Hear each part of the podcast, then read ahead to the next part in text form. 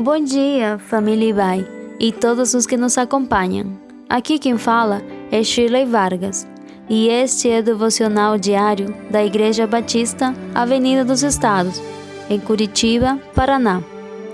Hoje é quarta-feira, dia 6 de outubro de 2021.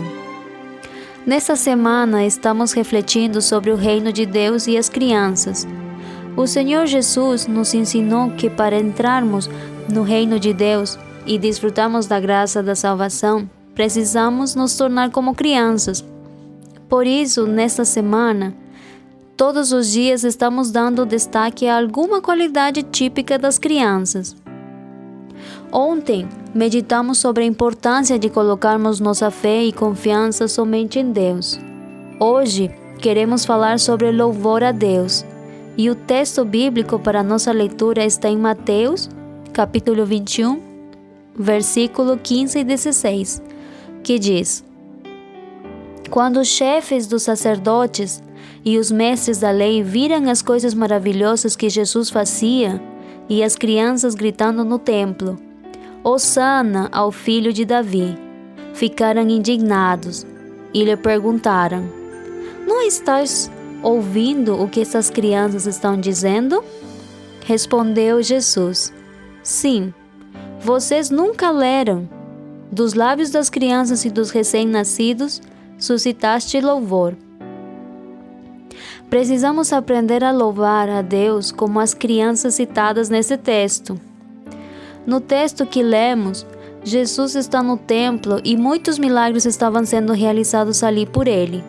Os sacerdotes estão incomodados e estão criticando as crianças por elas estarem cantando e louvando a Jesus pelo que Deus estava fazendo por seu intermédio.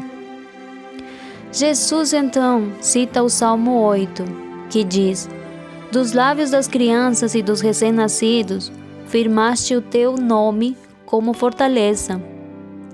Este Salmo 8 é considerado um salmo messiânico e profético. Ao citar o louvor daquelas crianças, Jesus está se posicionando como o Messias, enviado por Deus. É como se ele respondesse aos seus adversários, dizendo que até as crianças estavam sendo capazes de reconhecer as grandes coisas que Deus estava fazendo ali naqueles dias. Aqui, nesse caso, aprendemos com as crianças que o verdadeiro louvor não é uma técnica, antes é uma expressão de fé. O genuíno louvor nasce do reconhecimento de que através de Jesus Deus revelou o seu amor por todas as pessoas. O louvor é, antes de tudo, uma ação de graças. Não louvamos para pedir algo a Deus, louvamos para dar graças a Deus honramos a Deus com o nosso louvor, reconhecendo que Ele é em nossa vida.